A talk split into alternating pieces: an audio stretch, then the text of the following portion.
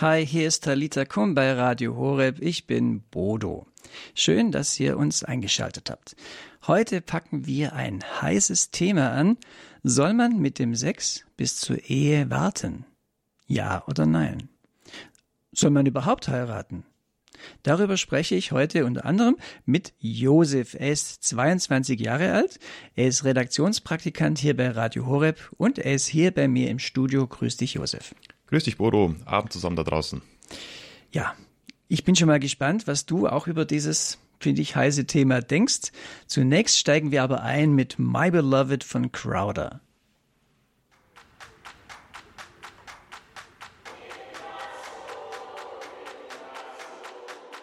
There's a sun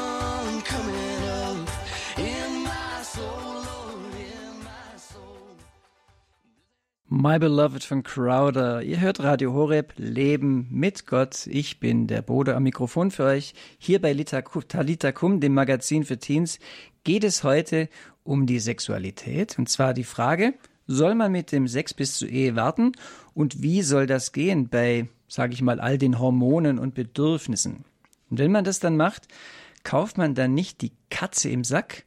Und was das bedeutet, da kommen wir dann drauf zu sprechen. Also die Katze im Sack heißt ja letztlich, man äh, will ja nie, äh, man lernt den Partner erst nach der Hochzeit sexuell kennen. Und was ist, wenn es dann nicht funktioniert oder einfach nur blöd ist? Ja, da sagen heute viele, ja, das sollte man doch wohl besser vorher ausprobieren.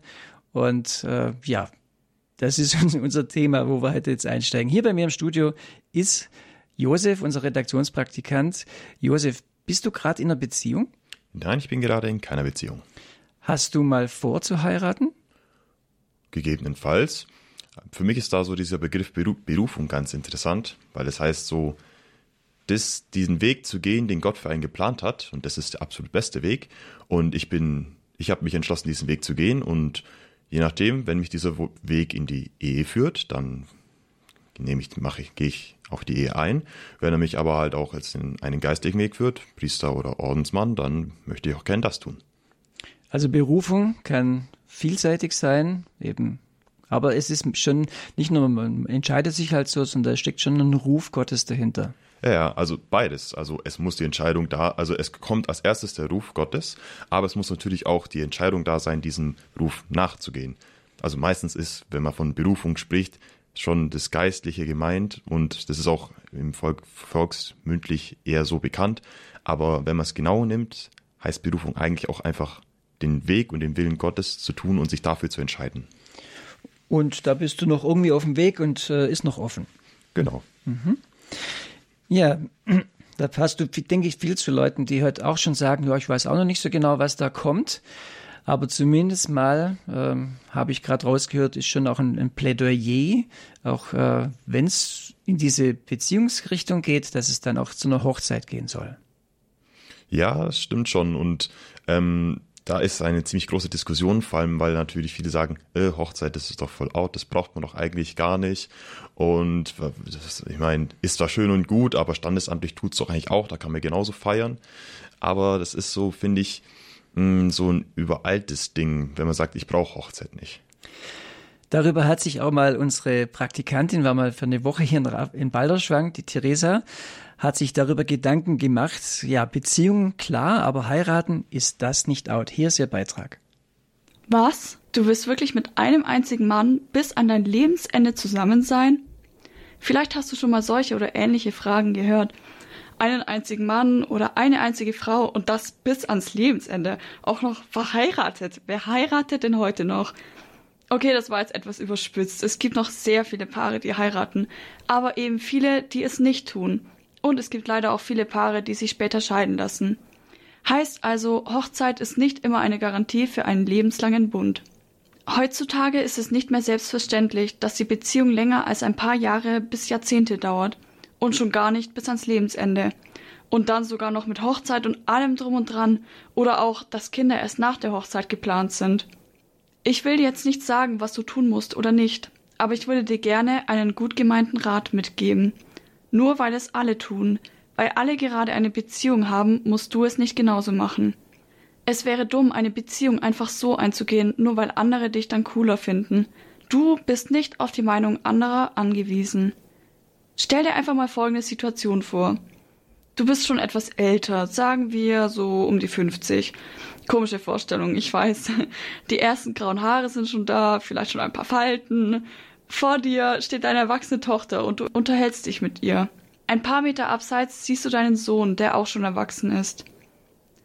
Dann wandert dein Blick weiter von deinem Sohn zu deinem Mann, der sich mit deinem Sohn unterhält. Als du deinen Mann siehst, musst du unwillkürlich lächeln. Lächeln, weil du ihn unglaublich liebst aber auch, weil du stolz auf ihn bist, dankbar für ihn, weil er dich nicht im Stich gelassen hat, als du in Schwierigkeiten warst, aber auch, weil ihr Schwierigkeiten gemeinsam gemeistert habt und euch aufeinander verlassen konntet. Dein Blick wandert weiter zu deinem jüngeren Bruder. Er ist heute mal wieder alleine da, wie schon so oft. Er hat schon viele Beziehungen hinter sich und irgendwie wirkt er auch nicht so zufrieden mit sich. Er gibt sich zwar gelassen und wirft dir öfters an den Kopf, wie altmodisch du doch mit deiner Familie bist, aber insgeheim merkst du, wie unglücklich er darüber eigentlich ist, dass er seine Beziehungen nicht von Anfang an ernst genommen hat. Weil er eigentlich schon immer eine Familie haben wollte, es aber nie zugeben konnte. Weil er Angst hatte, von seinen Freunden dann nicht mehr ernst genommen zu werden. Die Frage ist jetzt, was willst du? Willst du lieber Angst haben müssen, früher oder später eh verlassen zu werden, oder wirst du jemand finden, der oder die bereit ist, mit dir zusammen zu kämpfen und dir wirklich treu zu bleiben? Eins kann ich dir jetzt schon sagen. Eine Ehe wird nicht immer leicht sein, aber sie ist es definitiv wert. Und möglich.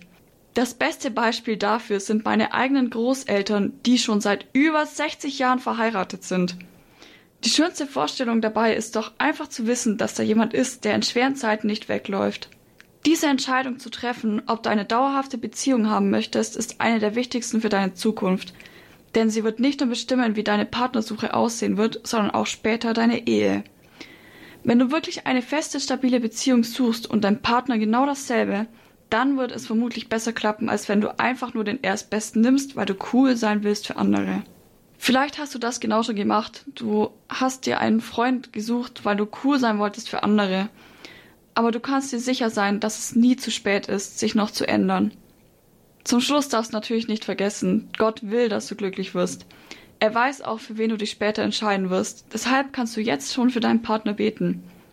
Denn nur weil er oder sie nicht da ist, heißt es nicht, dass dein Partner oder deine Partnerin nicht existiert.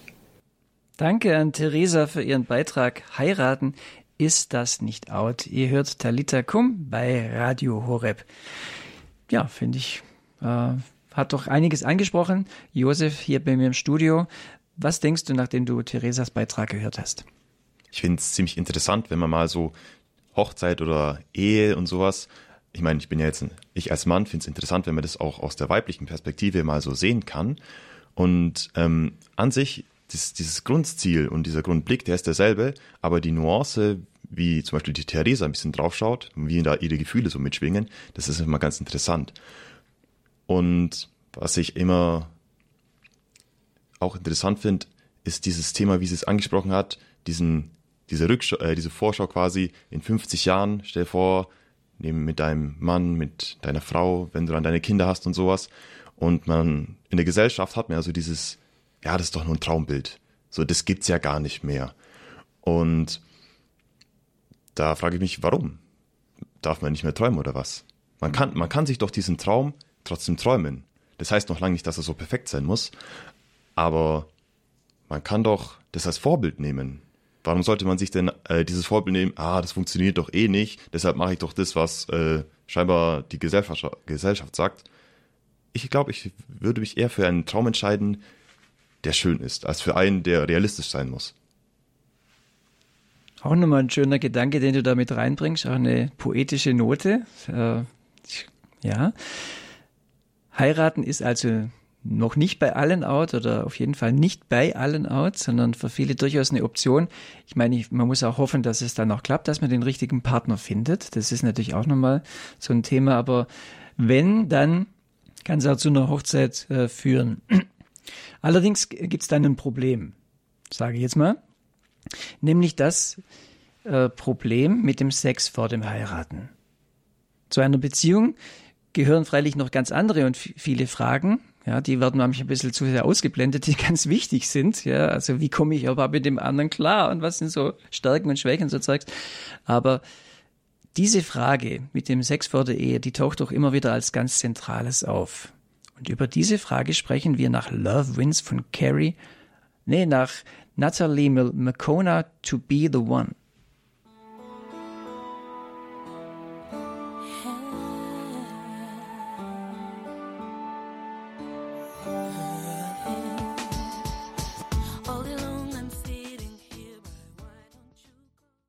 Ist Talita Kum bei Radio Horeb. Heute geht es um das heiße Eisen. Wie ist das mit dem Sex vor der Ehe? Ich bin Bodo und hier bei mir im Studio ist unser Redaktionspraktikant Josef. Josef, was ist deine Meinung? Soll man bis zur Ehe mit dem Sex warten? Ich finde, man sollte mit dem Sex bis zur Ehe warten, ja. Okay, Statement klar. Ähm, wir sind natürlich auch geprägt vom heutigen Zeitgeist und was so allgemein über Sexualität und Liebe erzählt wird. Und da wird ja eher, ja, oder von vielen auch ein freier Umgang mit Sexualität propagiert. Pro, propagiert. So sagt man das auf, auf, auf Neudeutsch oder auf Altdeutsch. Also einfach äh, rausgehauen. Ausprobieren, Erfahrungen sammeln, auch mit diversen Partnern und vieles mehr. Über das, was uns da zum Beispiel in den Medien vermittelt wird, habe ich ein Statement von Corbin Gams gefunden. Corbin Gams ist Theologe und Referent für die sogenannte Theologie des Leibes. In einem Vortrag hat er mal Folgendes gesagt. Stellt euch vor, ich hätte hier einen Aktenkoffer, einen schwarzen, da ist eine Million Euro drin. Die trage ich einfach so durch die Gegend. Ist doch cool. Dann habe ich noch mal einen Aktenkoffer. Eine Million Euro Blüten, also Falschgeld. Welchen hättet ihr denn gerne? Ich weiß, welchen ich gerne hätte. Das ist das Problem. Jeder von uns möchte die echten Euro, aber unsere Gesellschaft nimmt die Blüten, also das Falschgeld, und sagt, das ist die Wahrheit über die Liebe. Das ist die Wahrheit über menschliche Sexualität. So viel wie es geht, mit so vielen wie es geht, das ist die Wahrheit. Und nach außen sehen sie alle gleich aus. Ich bezweifle, dass einer von uns, mich eingeschlossen, einen falschen Hunderter vom echten Hunderter unterscheiden kann. Die sind heute so gut gemacht. Und das ist das Problem unserer Gesellschaft. Sie trichtern uns ein, eigentlich das Falschgeld sei das Echte. Und das Echte, ach, das ist doch alter Mist. Das Echte als alter Mist. Und heute wird in der Gesellschaft, was das Thema Sexualität betrifft, nur noch Falschgeld verbreitet. Josef, das klingt jetzt doch sehr schwarz-weiß, wie Corbyn das darstellt. Findest du? Also, wenn man es halt mal so vergleichmäßig hinstellt, was die Kirche dazu sagt und ihr Statement gibt und was halt so Medien und halt äh, Firmen da so propagieren, ich finde, das ist dann, wenn man es so nebeneinander hinstellt, schon ziemlich schwarz-weiß. Weil klar, die Firmen, die wollen verkaufen, die wollen ja, also in Anführungszeichen, die wollen ja, dass wir Sex haben, weil dadurch kaufen wir natürlich auch die entsprechenden Verhütungsmittel, dann kann Money gemacht werden. Und die Kirche sagt natürlich klar dagegen, nee, ein Partner. Also ich finde, wenn man es so direkt nebeneinander hält, ist schon schwarz-weiß. Mhm. Du sprichst Verhütungsmittel an. Wie sicher sind die aus deiner, deiner Meinung nach? da gibt es sogar eine extra Skala. Ähm, die sind natürlich verhältnismäßig sicher, aber einen hundertprozentigen Schutz gibt es nicht. Mhm. Also das muss euch allen klar sein, wenn ihr Verhütungsmittel benutzt, dann gibt es keinen hundertprozentigen Schutz, dass ihr äh, dass kein Kind entsteht. Es sei denn, ihr lasst euch sterilisieren, aber das würde ich mir noch überlegen. das, ja. ja, danke. Ja. Viele Teens sagen bei dem Thema mit dem Sex bis zur Ehe warten, ja, da kauft man doch die Katze im Sack, will heißen, ich will gar nicht, ich weiß ja dann gar nicht, wie mein Partner oder meine Partnerin im Bett ist. Ja, und wenn man dann verheiratet ist und merkt, das ist nix, dann kann man irgendwie auch nicht mehr so richtig zurück also soll man das doch vorher besser testen und ausprobieren. Und ja, irgendwie aus dieser Sicht ist es auch, irgendwie verständlich. Aber ich denke, es ist gut, nochmal diesen Ansatz der Theologie des Leibes, dass wir uns den nochmal vertiefter erklären lassen. Und zwar von Christopher Appelt. Christopher hat eine Ausbildung zum Speditionskaufmann gemacht. Er hat einige Jahre im Gebetshaus Augsburg als Missionar gearbeitet. Dann war er ein Jahr lang für die Initiative Free Indeed tätig, für, um jungen Leuten zu helfen, die in Pornografie verstrickt, äh, verstrickt sind. Seit 2019 ist er Referent, also Christoph ist Referent in der Abteilung Berufe der Kirche im Bistum Augsburg. Er ist seit 14, seit rund 14 Jahren mit Lissy verheiratet. Gemeinsam haben sie vier Kinder Und wir hören einen Ausschnitt aus einem Vortrag, den Christopher bei Credo Online im Dezember 2019 gehalten hat, eben zu diesem Thema die Katze im Sack. Kein Sex vor der Ehe. Kein Sex vor der Ehe. Ich weiß nicht, ob ihr das schon mal in eurem Freundeskreis gesagt habt. Also ich habe es mich damals getraut und habe das in meinem Freundeskreis gesagt, dass ich keinen Sex vor der Ehe leben will. Und ich bin aufgefallen. Also die, die Leute haben mir zugehört, weil ich irgendwie, ich bin mir vorkommen wie E.T. Und die Reaktion meiner Freunde war eigentlich, wie kann man das denn machen? Also meiner ähm, säkularen Freunde. Und die andere Reaktion war, dass es ja eigentlich fast schon ein bisschen, eigentlich ein bisschen krank ist. Das ist ja nicht normal. Man kann ja seine Sexualität nicht unterdrücken. Aber ich möchte einfach drüber erzählen, warum es so schön ist, zu warten und was das auch für eine Beziehung bringt und was das auch mit einem selber macht. Also das heißt, Sexualität deutet eigentlich immer auf einen Mensch hin. Es deutet, deutet immer auf dich oder auf mich ähm, als Persönlichkeit hin. Und ich möchte so ein bisschen was über das Innen und das Außen erzählen und warum das übereinstimmen sollte oder muss. Und anhand von, von unserer Sprache versuche ich das euch verständlich zu machen. Wenn wir sprechen, wenn ich jetzt zu euch rede oder wenn ihr untereinander redet, dann gibt es zwei Möglichkeiten. Entweder ihr sagt die Wahrheit oder ihr lügt. Die zwei Möglichkeiten gibt es eigentlich. Wenn mich einer nach dem Weg fragt und sagt, wo ist denn der Bahnhof? Und ich sage, du musst da in die Richtung laufen, dann sage ich dann nicht die Wahrheit, sondern ich müsste ihn eigentlich in die Richtung ungefähr schicken. Das wäre richtig. Und wenn das eine von, von dem, wo der Bahnhof ist und von dem, was ich sage, nicht übereinstimmt, dann ist das eine Lüge. Und das Gleiche, was wir mit unseren Worten machen, können wir auch mit unserem Körper machen. Also es gibt in der Pädagogik, wird das oft hergenommen, die Körpersprache. Wenn ich jetzt den ganzen Abend so dastehe, da würdet ihr irgendwann denken, was ist denn das für ein verschlossener Typ? Und in einer Beziehung, mal völlig unabhängig, ob, ob das jetzt eine, eine Liebesbeziehung ist, sondern in einer Beziehung spreche ich mit meinem Körper. Also zu meinem, meinem Chef gebe ich zum Beispiel die Hand. Ich würde meinen Chef jetzt nicht umarmen. Ein Rafa, mit den kenne ich seit ich zwölf bin, beziehungsweise äh, meine Frau, die würde ich umarmen, weil wir uns einfach schon, schon lange gemeinsamen Weg haben und wir so vertraut sind, dass da eine Umarmung irgendwie auch angepasst ist. Meinen Kindern würde ich zum Beispiel oder gebe ich auch einen Bussi. Mein Sohn kommt manchmal her, wenn ich ihn ins Bett bringe und äh, wir beten nur gemeinsam. Und dann ist das für ihn so ein Ritual, dass er mir dann einen Bussi gibt. Das ist auch eine Form von Beziehung. Küssen ist dann schon wieder irgendwie intensiver. Das würde ich auch nicht jeden. Also wenn ich euch jetzt sehe, ich weiß nicht, wie ihr das handhabt. Also ich würde jetzt nicht herkommen und würde euch einfach, würde, würde euch einfach einen Kuss auf den Mund drücken. Das wäre irgendwie komisch. Das heißt, wir können mit unserem Körper sprechen. Und dann gibt es auch wieder unterschiedliche Formen von Zärtlichkeit. Und dann sind wir schon wieder eher in Richtung Beziehung. Und wenn das mit meinem inneren Gefühl, wenn diese Form von Zärtlichkeit mit meinem inneren Gefühl nicht übereinstimmt, dann ist es komisch. Also ich würde jetzt nicht zu meiner Mutter hingehen und würde sie küssen. So innig. Das wird sich komisch anfühlen. Drum ist dieses Thema kein Sex vor der Ehe Gott und der Kirche so wichtig, weil dieses Innen und das Außen bei uns Menschen übereinstimmen sollte und muss. Und weil es Gott ein Anliegen ist, dass das eine Einheit ist, dass das eins ist. Und darum gibt es dieses sechste Gebot. Wer kennt das sechste Gebot? Du sollst nicht die Ehe brechen. Du sollst nicht die Ehe brechen, genau. Also alles, was so, alles, was so Sexualität ist, fällt unter dieses Gebot. Und Liebe ist etwas so was Besonderes, dass Liebe immer der Wahrheit entsprechen muss. Und wisst ihr warum? Weil Liebe immer Wahrheit ist. Weil die Liebe von Gott gegeben ist. Gott ist die Liebe. Und Gott ist die Wahrheit. Von dem her, das ist ein, das ist untrennbar. Und wenn ich, wenn ich Sex habe oder wenn ich allgemein an Sexualität denke, mit meinem Partner, dann ist das ja ein bewusstes Hingeben und sich hinschenken, was ich da tue. Aus Liebe, hoffentlich. Das heißt, in dem Moment, wo ich Sexualität auslebe, dient mein Körper meiner Entscheidung. Ich habe mich entschieden, mich der Person komplett hinzugeben und mein Körper ist Ausdruck dieser Entscheidung. Das heißt, 100% des Schenkens in einer Beziehung ist Sexualität. Das ist der größte Ausdruck an sich hingeben, an sich schenken in einer Beziehung, die man sich einander spenden oder geben kann. Und letztendlich gibt es dann auch nichts Verbindlicheres, seine Liebe auszudrücken wie Sex. Ich kann meiner Frau nichts Verbindlicheres geben oder ihr, ihr zeigen, wie sehr ich sie lieb, außer in diesem Akt, wo ich mich komplett hingebe, wo ich mich als Christopher in meinem ganzen Wesen, Körper, Seele, Geist, verschenke.